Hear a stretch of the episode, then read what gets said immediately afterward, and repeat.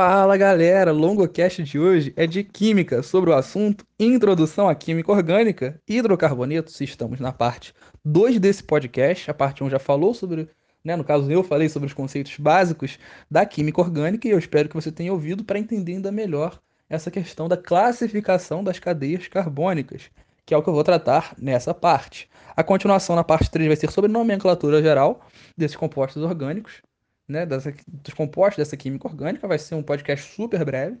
E a parte 4 vai falar sobre os hidrocarbonetos que dão nome a esse podcast. O fato é que eu quis botar os hidrocarbonetos por justamente eles serem fundamentais na compreensão da química orgânica em seus conceitos mais fundamentais e básicos. Porém, vamos à classificação das cadeias carbônicas. No outro podcast eu encerrei falando justamente sobre as cadeias carbônicas serem sequências de ligações carbônicas, ou seja, carbonos que vão se ligando em sequência vão formar as cadeias carbônicas. E essas cadeias podem se apresentar das mais diversas formas. Não só digo isso em relação à composição, como você pode encontrar diferentes átomos compondo-as, assim como também na representação gráfica. Olha que legal. Os vestibulares podem apresentar uma série de diferentes maneiras de representar essas cadeias. Você tem a chamada fórmula estrutural plana, na qual os átomos vão estar explícitos, você vai ter todas as ligações bonitinhas, bem desenhadas.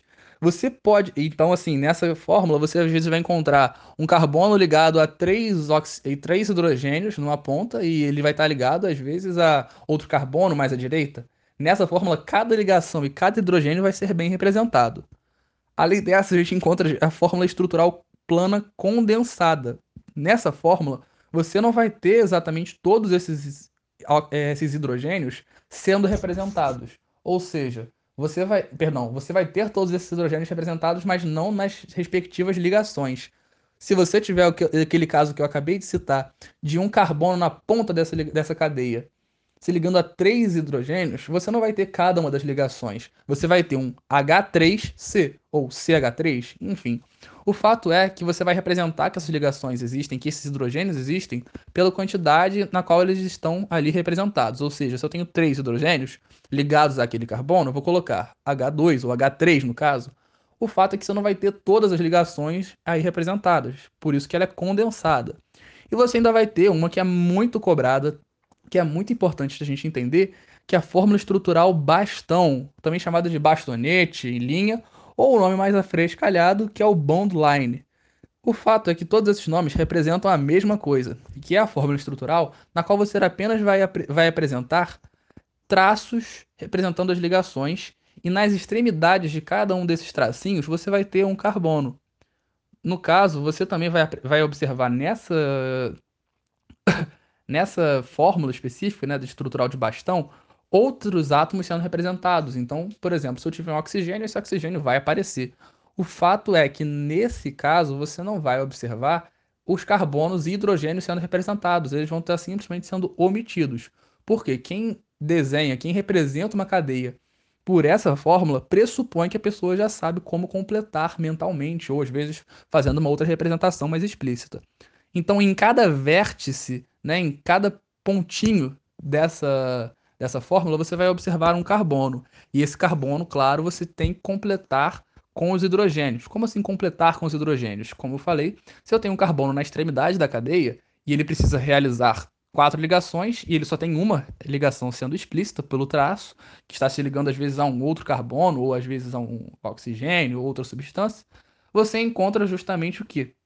Esse carbono da ponta é, com três hidrogênios, mas nem os hidrogênios nem os carbonos vão estar sendo explicitados nessa fórmula. Por isso é muito importante a gente ter atenção a esse conceito básico. Às vezes você já está no terceiro ano, você já está no pré-vestibular e já fala, Longo, estou cansado de saber que esse é o básico da química orgânica. Mas justamente esse é o propósito desse podcast, é trazer essas informações mais fundamentais, porque se a gente não relembrar isso às vezes, pode ser que nos complique lá na frente. Então, sempre que a gente vê esses vértices né, essas extremidades desses traços na fórmula estrutural em bastão, e aí estão os carbonos. E juntamente esses carbonos, a gente completa com a quantidade de, de, perdão, de hidrogênios que for necessário para que eles estejam cumprindo com a regra do octeto.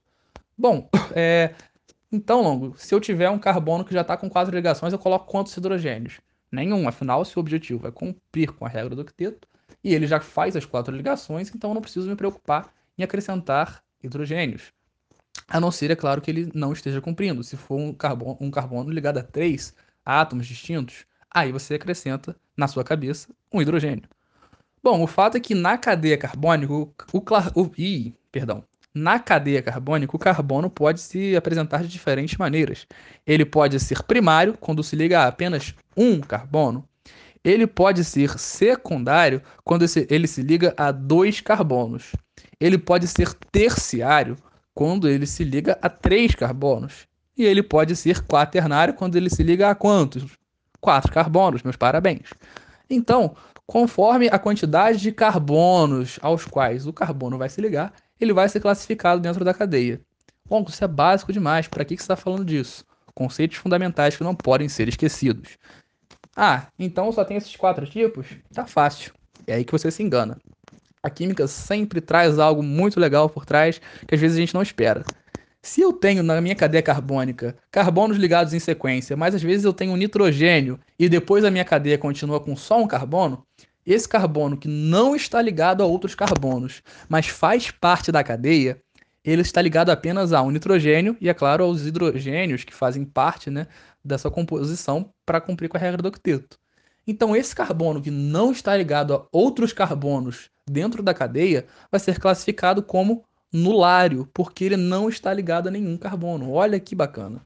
Então, é bom termos esse tipo de questão em mente para a gente evitar problemas é, às vezes, no vestibular que vai cobrar um fator básico.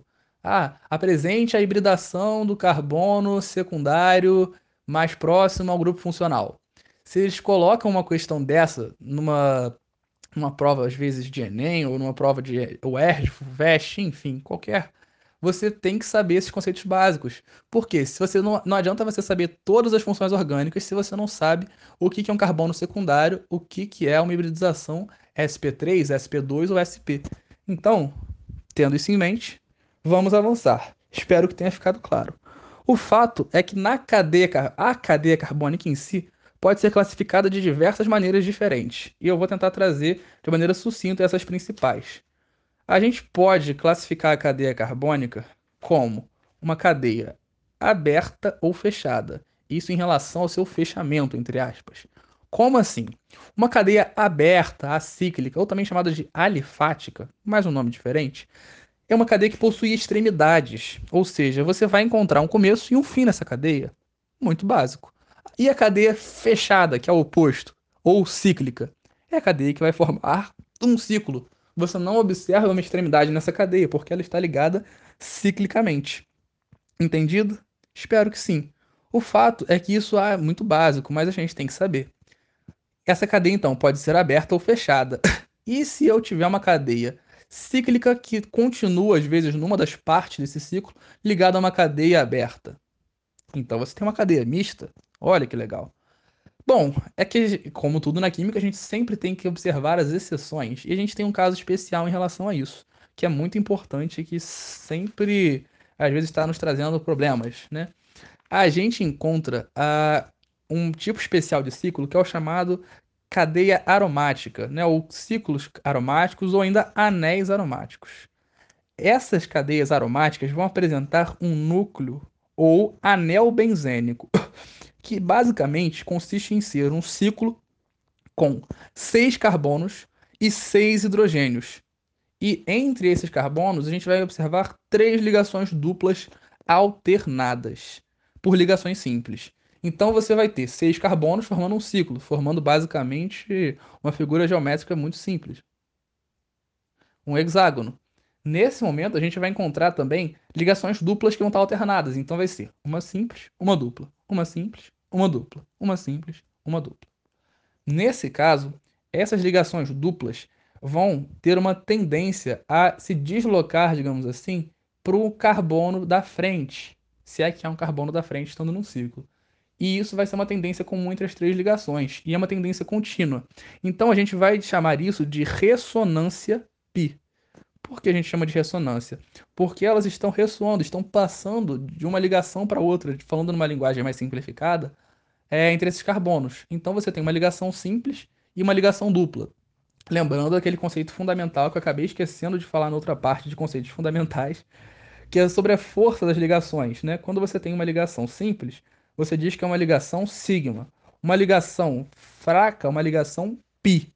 A ligação pi, que é uma ligação fraca, vai justamente ter essa característica. Ela vai passar de um carbono para o outro, por isso que a gente chama de ressonância pi, porque é a ligação pi, que é essa ligação mais fraca, né, que a gente observa na dupla ou na tripla ligação, que, que caracteriza essa questão da ressonância, que é essa ligação mais fraca que vai estar tá migrando, digamos assim, entre os carbonos.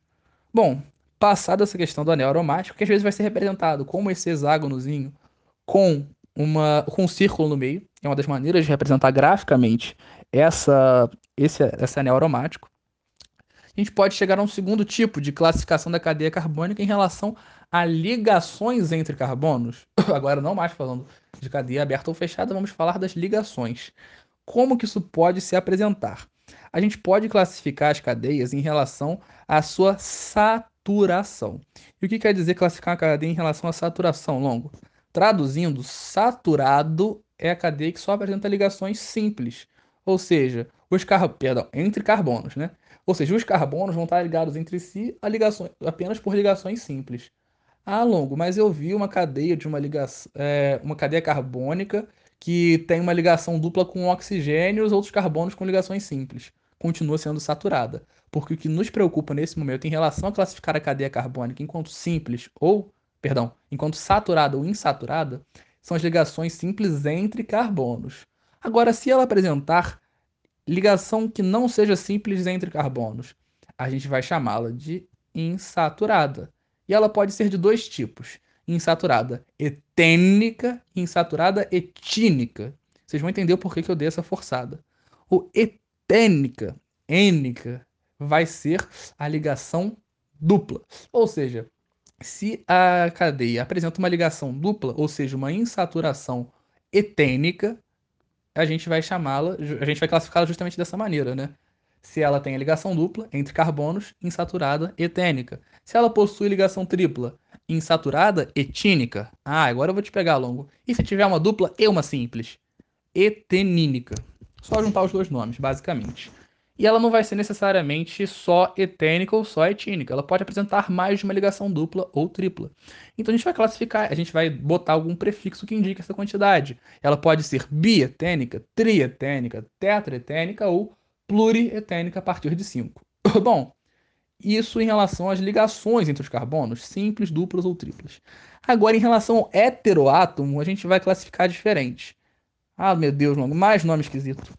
Nada demais. Heteroátomo. Hetero, diferente. Átomo, átomo. Então, heteroátomo, basicamente, é qualquer átomo que seja diferente do carbono entre carbonos em uma cadeia. Bom, o que, que acontece se eu tiver um hidrogênio entre carbonos? Isso não existe, você tem um problema na realidade. Por quê? O que, que acontece? O hidrogênio, como ele é lá do grupo 1A, ele só tem um próton em seu núcleo e a gente vai encontrar um elétron na sua eletrosfera.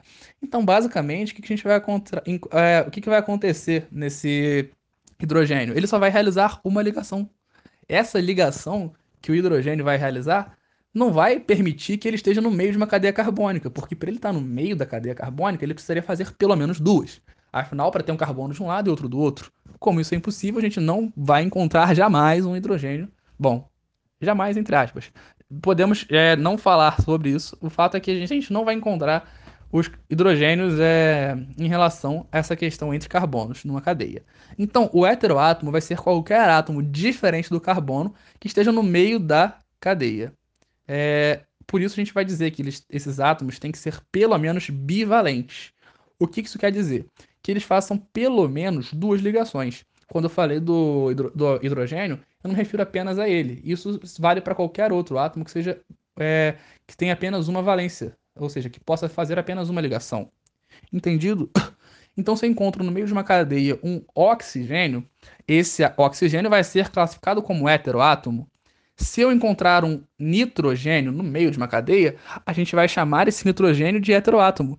E essas cadeias com heteroátomo são logo cadeias heterogêneas. E se a cadeia não apresentar heteroátomo longo?